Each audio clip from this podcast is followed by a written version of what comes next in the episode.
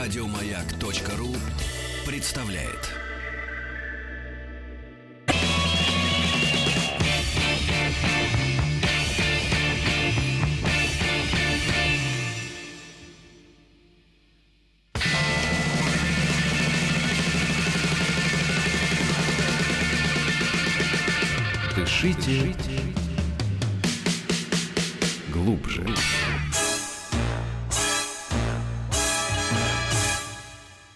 Эврика.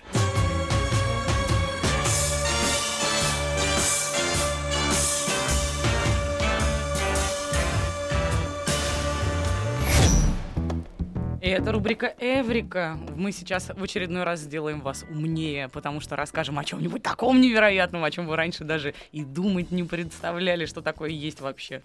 Вот такая вот неожиданная просторечная Да. подводочка к очень научной рубрике. У нас в гостях сегодня кандидат биологических наук, старший научный сотрудник, заместитель заведующего кафедры биофизики факультета общей и прикладной физики МФТИ Нелли Хабибулина. Здравствуйте, Нелли. Здравствуйте. И вот сейчас, внимание, Нелли расскажет нам о том, что такое мембранные белки. Я просто даже... Мембранные белки. Очевидно, что это где-то внутри клетки какая-то история, да? И зачем вам это И главное, будет? да, что, что, что нам нужно о них знать. Смотрите, на самом деле, эм, то, что вы говорите, что вы, в принципе, никогда не слышали о мембранных белках, это все понятно. Но все мы, все живые существа и люди, в том числе, сталкиваемся с мембранными белками ежедневно, и жизнь наша без них невозможна. На самом деле, э, все физиологические функции, включая работу сердечно-сосудистой системы, нервной системы, давление, то, что мы видим, то, что мы слышим, воспринимаем температуру и так далее, это на самом деле все обусловлено работой мембраны белков. То есть наша жизнь без них просто невозможна. Даже если, например, мы возьмем такой орган, как сердце, да, и автоматизм сердца, то тот же самый автоматизм сердца как раз-таки обуславливается мембранными белками. В общем-то, что такое мембранные белки? Как вы верно сказали, это мембранные белки, а, это белки, которые находятся в клетке, но они находятся как бы не просто в клетке, да, а они мембранные, значит, они находятся в некой мембране. А, в общем-то, если мы а, пойдем как бы с самого начала, что такое клетка? Клетка это такая частичная, а, это такая небольшая частичка жизни, да, как бы крошечная единичка. И она окружена тонкой пленочкой. Тонкой пленочкой ее толщина порядка 5 нанометров, то есть это в принципе толщина 50 атомов. Да? И вот эта вот тонкая пленочка, она состоит из э, э, бесслоя, то есть двойного слоя молекул липидов. И вот в этот вот бесслой, собственно, и погружены мембранные белки. И когда мы говорим о мембранных белках, э, о белках, то что, как правило, людям, ну, на слуху, наверное, да, это некие рецепторы, то есть рецепция чего-то, принятие какого-то сигнала. Вот, собственно, вот эти рецепторы, и не только, конечно, они, являются мембранными белками. В общем-то, мембранные белки, находясь вот как бы на поверхности клетки, да, в этой мембране, которая их окружает, они, конечно, не только в клеточной мембране, но и в мембране, например, органелл клеточных, вроде митохондрий, которые Вот сейчас вы вообще АТФ. не упрощаете нам задачу, честно. Мгм. Вот Хорошо. вообще нет. Хорошо, тогда а, я постараюсь объяснить кратче. То есть вот если у нас есть эта клеточная мембрана, она Мгм. находится вокруг клеток. И, в общем-то, как клетки будут общаться между собой и с окружающей средой? А, в общем-то, потому что есть эти мембранные белки. Они торчат, ну, как Мгм. бы торчат, да, из э, этой клеточной мембраны и воспринимают внешние сигналы и передают их внутрь клетки. И, собственно, благодаря этому клетки могут общаться с окружающей средой, общаться друг с другом и запускать какие-то внутренние процессы, например, процессы деления. Вот это, собственно, то, зачем нужны мембранные белки. Это как бы их общая функция такая, но эта общая функция на клеточном уровне затем выливается в то, что мы, собственно, живем. И не только мы на самом деле, а все живые существа, включая тех же бактерий. То есть вот это вкратце о мембранных белках. Все ученые, когда вообще, в принципе, залезают вот в такие глубины клеточные, всегда пытаются на них повлиять. Стало быть, скорее всего, вы на мембранные белки тоже думаете, как бы на них повлиять так, чтобы клетка, например, передумала умирать или стареть. Нет? В том числе, да, это на самом деле... А можно вообще вот такой механизм, он как хотя бы в теории есть, что вот мы к этому белку подкладываем определенный элемент какой-то, и клетка реагирует на него тем или иным образом. Вот этот механизм уже отследили? Вот смотрите, на самом деле а, установлено действительно, что да, поскольку мембранные белки влияют на очень важные функции, включая, например, деление клеток, которые при неблагоприятных каких-то последствиях может превратиться в рост раковой опухоли, да, То есть люди, конечно, задумываются о том, а что же делать с мембранными белками. И мембранные белки имеют огромное фармакологическое значение. То есть вот в настоящее время все лекарственные препараты, большая часть, 70%, это лекарственные препараты, которые нацелены именно на связывание с мембранными белками. Ух ты. И а, в чем вообще суть разработки таких лекарственных средств? Вот чем мы занимаемся в, в МФТИ, да? Мембранные белки, у них есть определенная структура на атомарном уровне, то есть это, они сложные белковые молекулы, они, естественно, состоят из атомов. И у каждого из, это, из этих белков как бы как рычажок, да, мы представим, что это такой некий рычажок, а, и мы для этого рычажка должны найти некий ключик. Зачем это нужно все? Ну или для замочка, да? Зачем это все нужно? Дело в том, что когда белок начинает неправильно работать, мы должны знать его структуру, да, и должны понимать, что же в нем такое сломалось и как мы можем на это повлиять. Мгм. Соответственно, для этого мы хотим и, собственно, делаем, мы изучаем структуру мембранных белков. То есть мы а, с помощью методов рентгеноструктурного анализа, к примеру, да, устанавливаем, как в белке расположены вот эти вот атомы и как они и что там происходит не так, да. То есть, например, иногда у людей а, что происходит, например, раковая опухоль есть, да, но вроде как все понятно, есть какие-то лекарства. Рак, конечно, тоже не изучен, но это отдельная тема для беседы. Но вот, например, есть белки эпидермального фактора роста человека. То есть это белки, которые ответственны за рост и дифференцировку клеток. Но есть определенный тип белков, против него даже есть специальные лекарства. Этот тип белков обнаруживается, к примеру, в клетках, раковых клетках при раке груди, да, Мгм. И люди установили, что именно этот белок виноват, и они установили, что с ним происходит такое, а, на что можно повлиять. И создали соответствующие лекарства. Трустузумаб называет, называется это лекарство, которое связывается именно с этим белком. Кроме того, если брать такие заболевания, как сердечно-сосудистые заболевания, астма, ну, огромное количество заболеваний, да, то люди сейчас создают а, лекарства, которые а, действовали бы непосредственно на определенный тип мембранного белка, потому что все мы сталкиваемся с тем, что когда, например, мы заболеваем и берем какое-то лекарство и читаем там побочные эффекты. Да, казалось бы, ну, побочные эффекты, ну, побочные эффекты. Ну, например, мы лечим сердце и калечим почки. Да, Частенько такое бывает. да, это бывает очень часто, и, как правило, э, в качестве побочных эффектов может быть даже какой-то летальный исход, да, чего как бы, ну, все бы хотели избежать. И вот с этой целью нам обязательно нужно знать, насколько точно ам, нам нужно установить точную структуру мембранного белка, потому что зачастую они имеют ам, ну, так называемую кросс-специфичность, да, когда один белок, который, по идее, бы э, влиял на работу сердца, да, похожий белок есть, например, в почках, и он тоже будет с этим связываться. И вот, вот Мгм. это и есть побочный эффект. А вот это строение, оно индивидуально для клетки или есть определенная там разновидность клеток, и у них всегда вот этот набор одинаковый?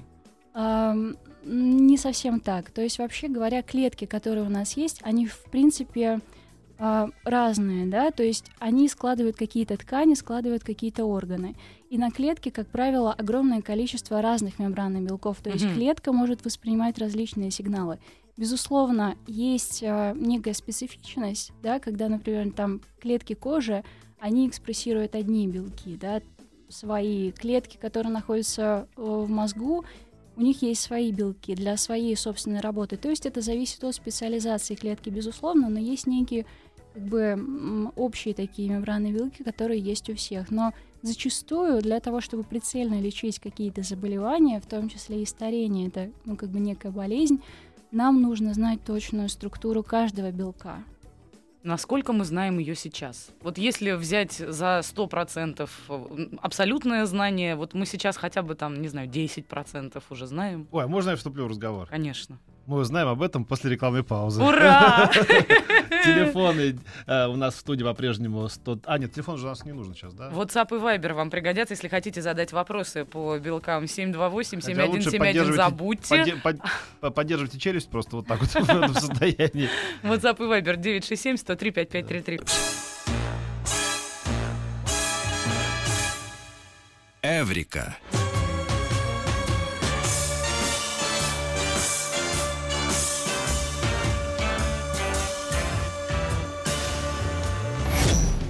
И снова наша рубрика о том, как космические корабли бороздят просторы Большого театра. Давай.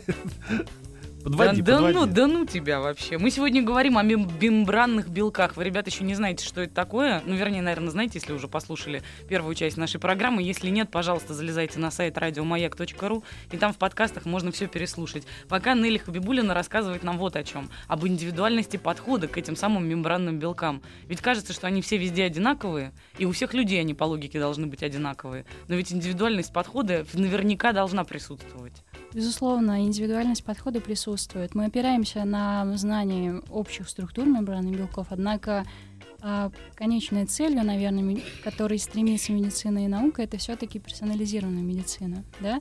Когда мы хотим лечить не просто некий спектр заболеваний, а хотим лечить конкретного человека. Потому что биохимические процессы, которые происходят в клетке, то есть вот клетка и ее мембранные белки это некая система. Она должна работать очень четко и слаженно, да. И если мы хотим э, лечить сердечно-сосудистые заболевания Коли, да, то у Коли они будут не такие, как у Васи, скажем Мгм. так. Потому что когда человек чем-то заболевает, у него в принципе меняется биохимия тела, как бы получается биохимия болезни.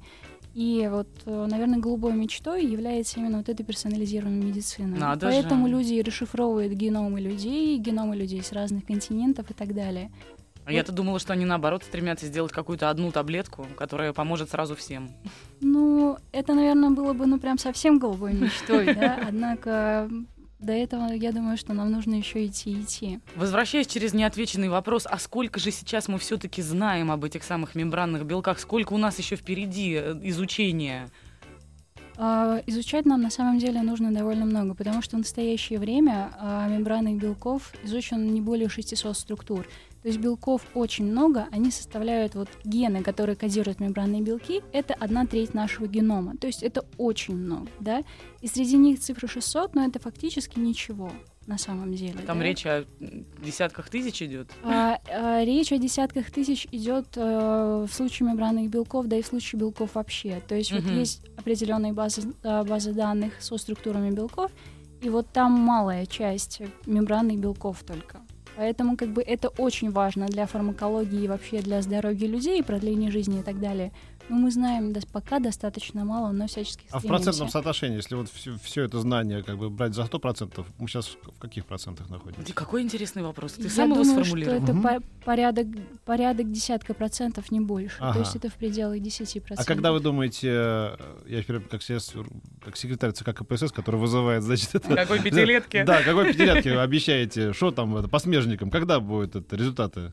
А, ну, вообще, смотрите, первая Народу. структура, первая структура мембранного белка была а, решена в 1985 году, это был бактериальный белок, да. И с тех пор, вообще говоря, ам, аналитики научные, они прогнозировали, что рост будет по экспоненте идти. То есть он будет идти довольно быстро и довольно как бы вот Мы же ускоряемся, да? Нас Да, быстрее, быстрее. Да, да, да, да, да. Соответственно, чем больше мы узнаем об одних белках, да, тем больше, чем лучше мы их изучаем, и методы Мгм. развиваются научные, в том числе методы, это большое подспорье.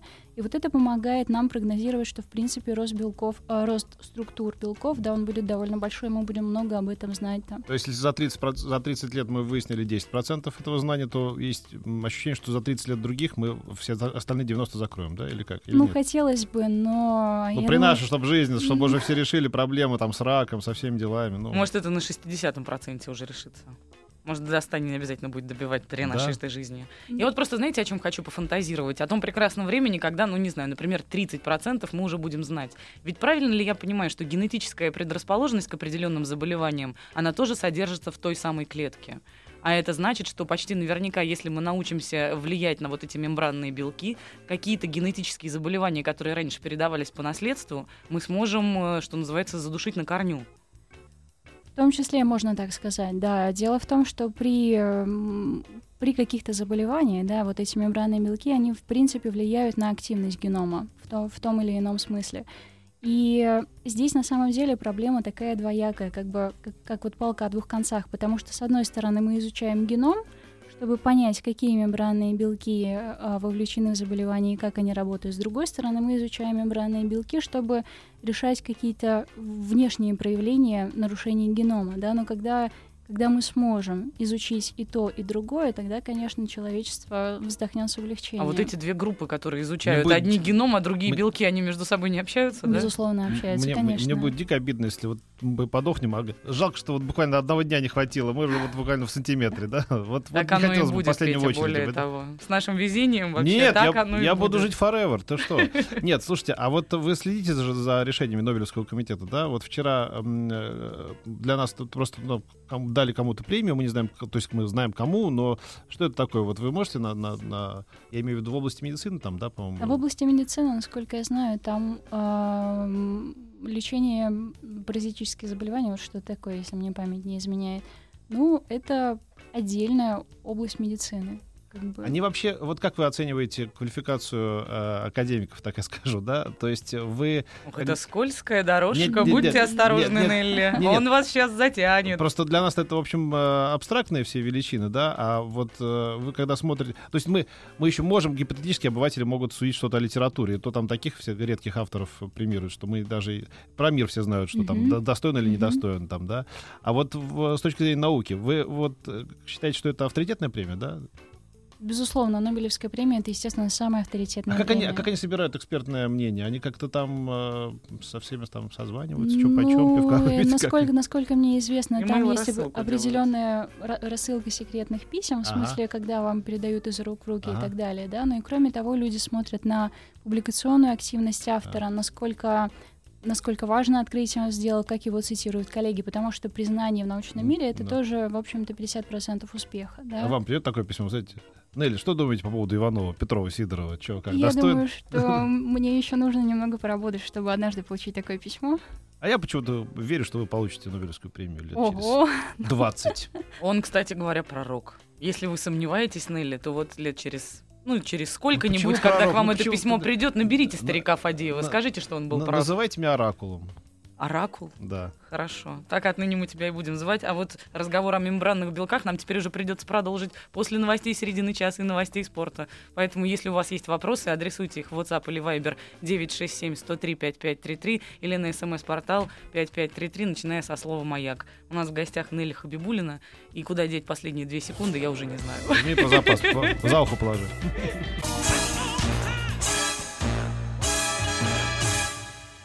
Эврика.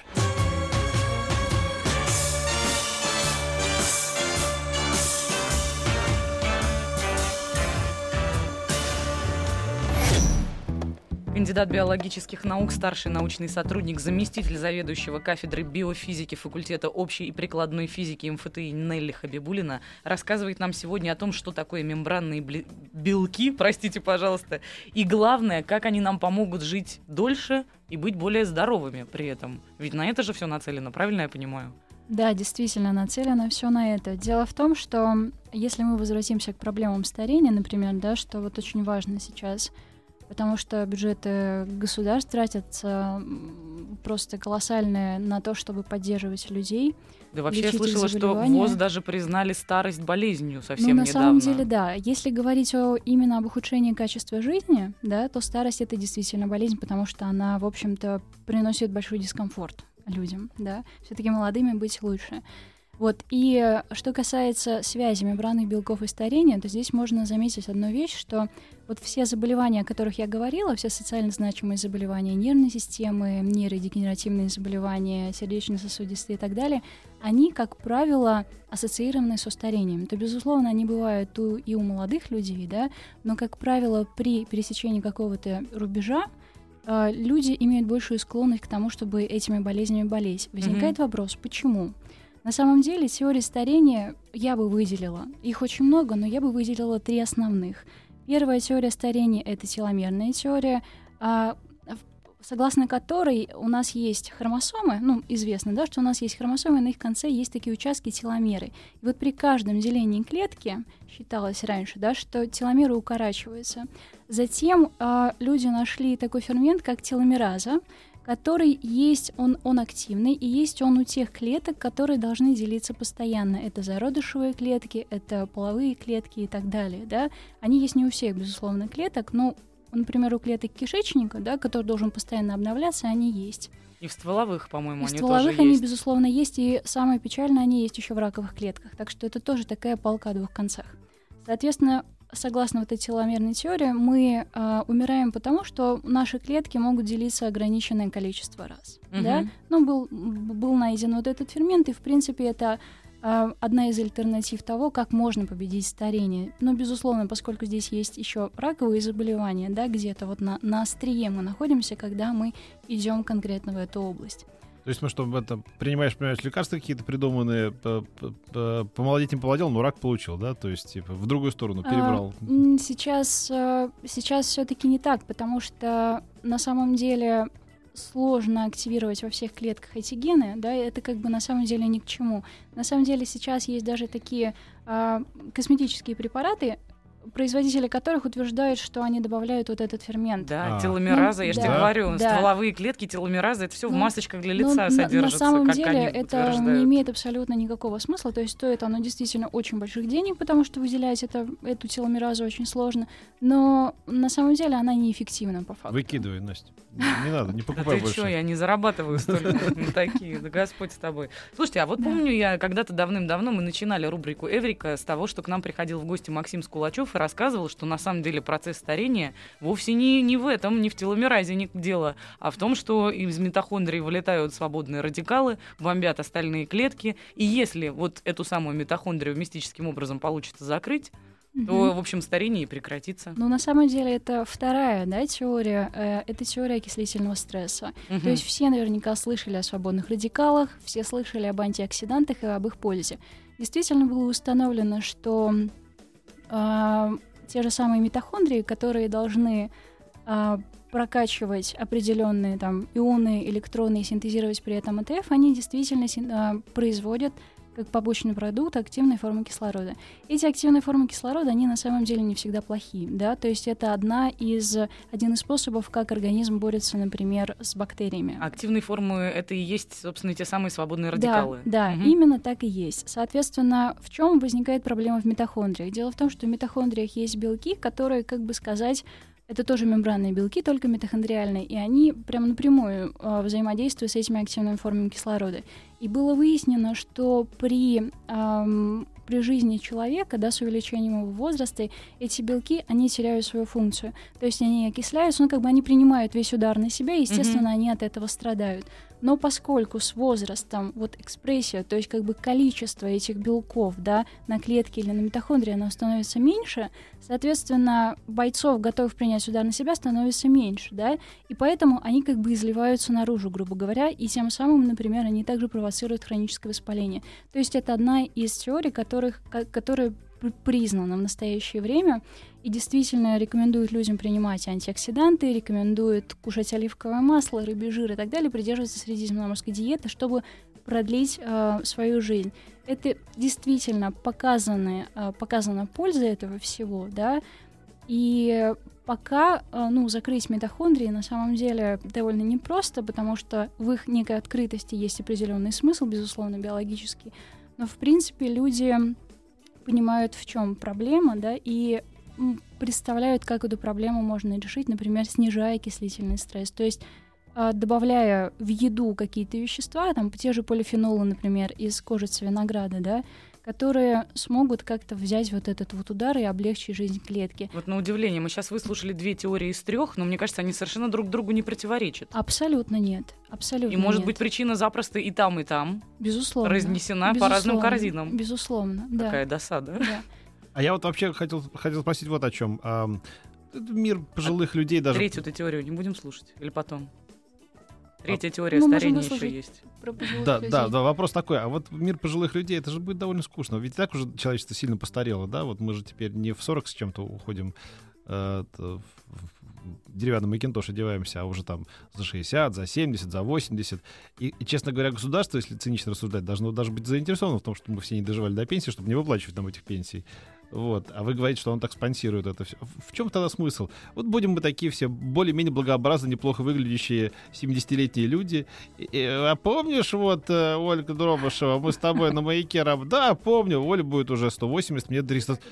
Мне будет, да, да, мы так и будем 340. Молодым не дадим дороги, никакой опции. Они будут у нас, как всегда, администраторами там, вот.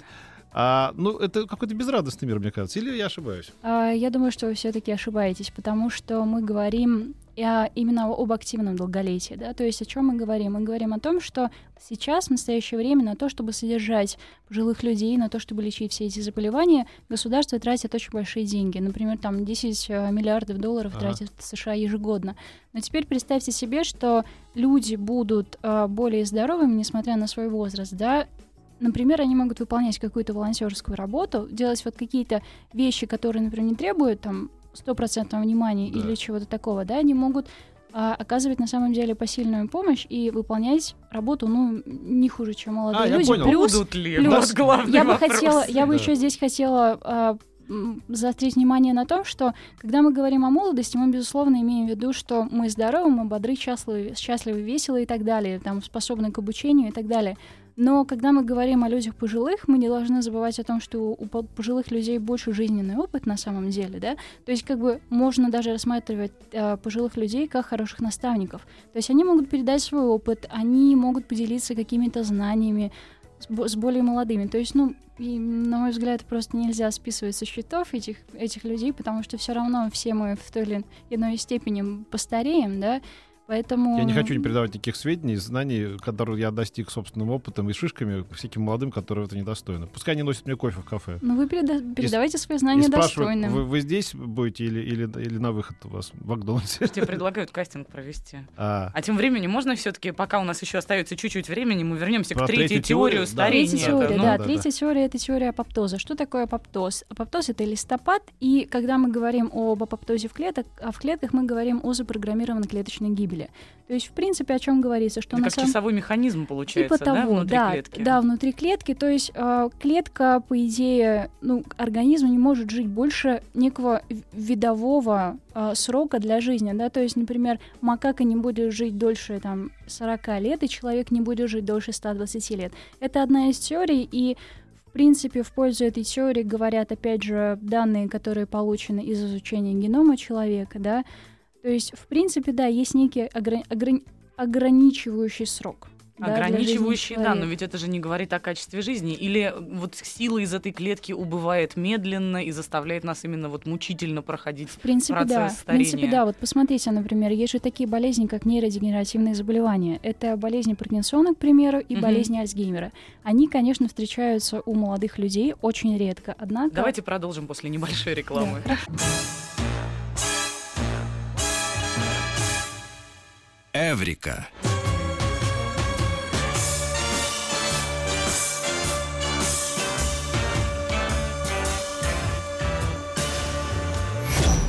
Кандидат биологических наук Нелли Хабибулина рассказывает нам о том, как мы будем совсем скоро, я надеюсь, ну, возможно, в каком-то обозренном будущем побеждать болезни старения. И да. вот остановились мы на том самом Паркинсоне, которого да, до сих пор победить не удается. Да, именно так. Вот две болезни, э, это болезнь Паркинсона и болезнь Альцгеймера, это нейродегенеративное заболевание. В чем суть? Э, механизмы немного разные, но суть в том, что с возрастом разрушаются нейроны, и это приводит к тому, что люди теряют свою двигательную активность, свою умственную активность, и в некоторых случаях они как бы личность теряют, да, и, в общем-то, проблема заключается именно в том, что вот я хотела о чем сказать. Вот три теории, которые мы рассматривали, на самом деле э, наблюдение, как бы вот в общем можно сказать, что э, все проблемы возникают из-за того, что происходит некое старение мембраны и ухудшение работы мембраны белков. Вот это вот Во важно. всех трех случаях на мембране Мы это сказывается. объединяем это, да. То угу. есть нарушается липидный состав мембраны э, и портится работа белков, и белков становится меньше. И вот как раз-таки болезни Альцгеймера и Паркинсона — это болезни, которые связаны с, э, скажем так, с потери чувствительности клеток к определенным нашим веществам, типа дофамина, например, да, или ацетилхолина, то есть таких нейромедиаторов, благодаря которым наша нервная система работает. Соответственно, было также установлено, что у пожилых людей вот количество этих белков в нейронах, оно уменьшается. И постепенно это приводит к тому, что нейроны просто ну, теряют как бы вот свою такую клеточную структуру и разрушаются. И пока не придумано каких-то таких действенных механизмов, каких-то лекарств, которые могли бы решать эти проблемы. И, соответственно, вот э, чем занимаемся мы э, в МФТИ, э, у нас скоро будет создан центр по изучению молекулярных механизмов процессов старения. Да? Мы хотим узнать именно молекулярные механизмы, которые лежат во всем этом. То есть понять причину, такую единообразующую, как бы вот какую-то сферу, да, которая вовлекает в себя все три теории старения, и, и понять, почему это происходит. И акцент в нашей работе мы делаем не просто на мембранные белки и на их структуру, а именно вот на старение и связанные с ним заболевания, то есть ассоциированные с старением заболевания. Угу. Вот это то, чем мы занимаемся. Если можно похвастаться успехами какими-то на этой лжине? А, да, безусловно. Например, э, недавно была открыта структура решена структура канального родопсина. Это, бактер... это такой белок, да. Как еще раз канальный, канальный родопсин? Да, вот да, так да. я своего это свето... негодяя это буду называть теперь светочувствительный белок. И этот светочувствительный белок а, очень пригодится людям для такой области науки, как оптогенетика. То есть что, что в принципе возможно, да? Сейчас я вкратце это объясню. То есть а, люди придумали такую технологию, как восстанавливать активность проводящих тканей, например, нейронов, встраивая туда определенными методами полученные белки. И можно светить э, светом определенной длины волны, да, и вызывать клеточный ответ. То есть, например, это может быть сокращение сердечной ткани, которое мы запрограммируем, да, это может быть передача нервного импульса нейронами и так далее. И э, вот наши коллеги в МФТИ, они, в общем-то, узнали структуру этого белка, они смогли изменить его свойства, да, и, в общем-то, мы сейчас в МФТИ работаем над тем, что у нас есть клеточные культуры, мы планируем создавать такие нейронные сети и, в общем-то, заставлять вот эти нейроны жить, э, ну, как бы жизнью той, какой они могли бы жить в, в мозгу человека. То есть это, в принципе, такой привет из будущего, да, который, в общем-то, дает нам всем надежду на то, что все будет хорошо. А когда в обозримом будущем, когда вот э, вы думаете достичь каких-то... Ну, хотелось бы чем, чем быстрее, тем лучше, но я думаю, что лет 5-10 нужно на то, чтобы понять, как это все работает и насколько это э, может быть вот приближенно применимо к человеку, да. Этим мы не доживем. Доживете. Потому что, смотри, сейчас 5-10 лет будут выяснять, потом какое-то время будут делать вещество, потом 25 лет на клинические исследования. Настя, и все. Если ты... И у меня уже нету здесь, понимаешь? Нет, Настя, просто, просто снизь не 500, не, не пол-литра, а 250 в день. Петя, это... я не могу. Я тысячу раз тебе говорила. Организм не принимает. Я потихонечку. Давай, я помогу.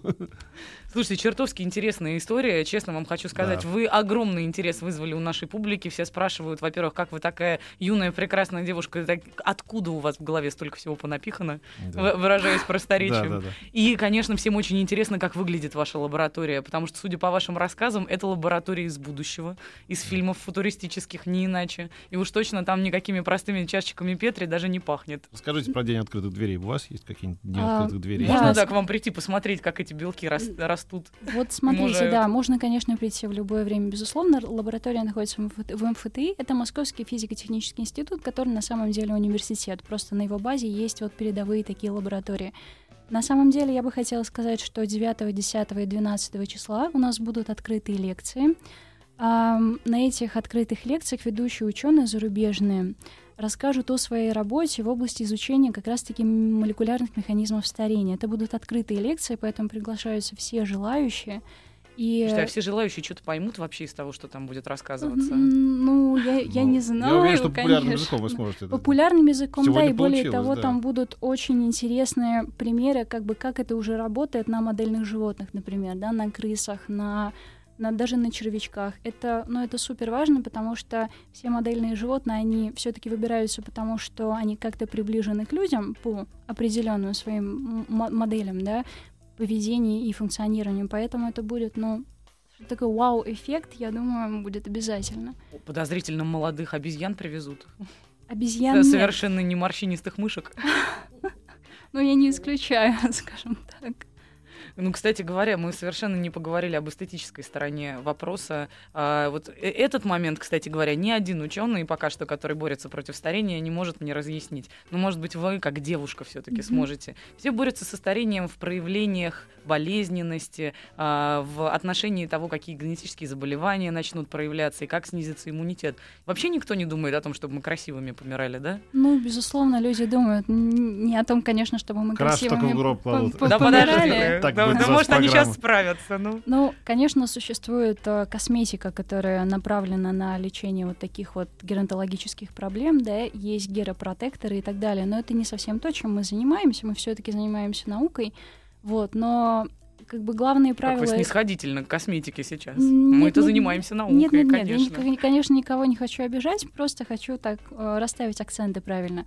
Безусловно, ну, подходы, которые применяются в этом во всем, да, это защита от свободных радикалов, защита кожи от фотостарения и вот все в таком духе. То есть вот, вот SPF, косметика с SPF, там с маслами и так далее, это, в общем-то, то, что доктор прописал. Спасибо огромное. У нас в гостях был кандидат биологических наук, старший научный сотрудник, заместитель заведующего кафедры биофизики факультета общей и прикладной физики МФТИ Нелли Хабибулина. Если вы вдруг что-то пропустили или не поняли, бегом на сайт радиомаяк.ру переслушивать все это в подкастах. Еще больше подкастов на радиомаяк.ру.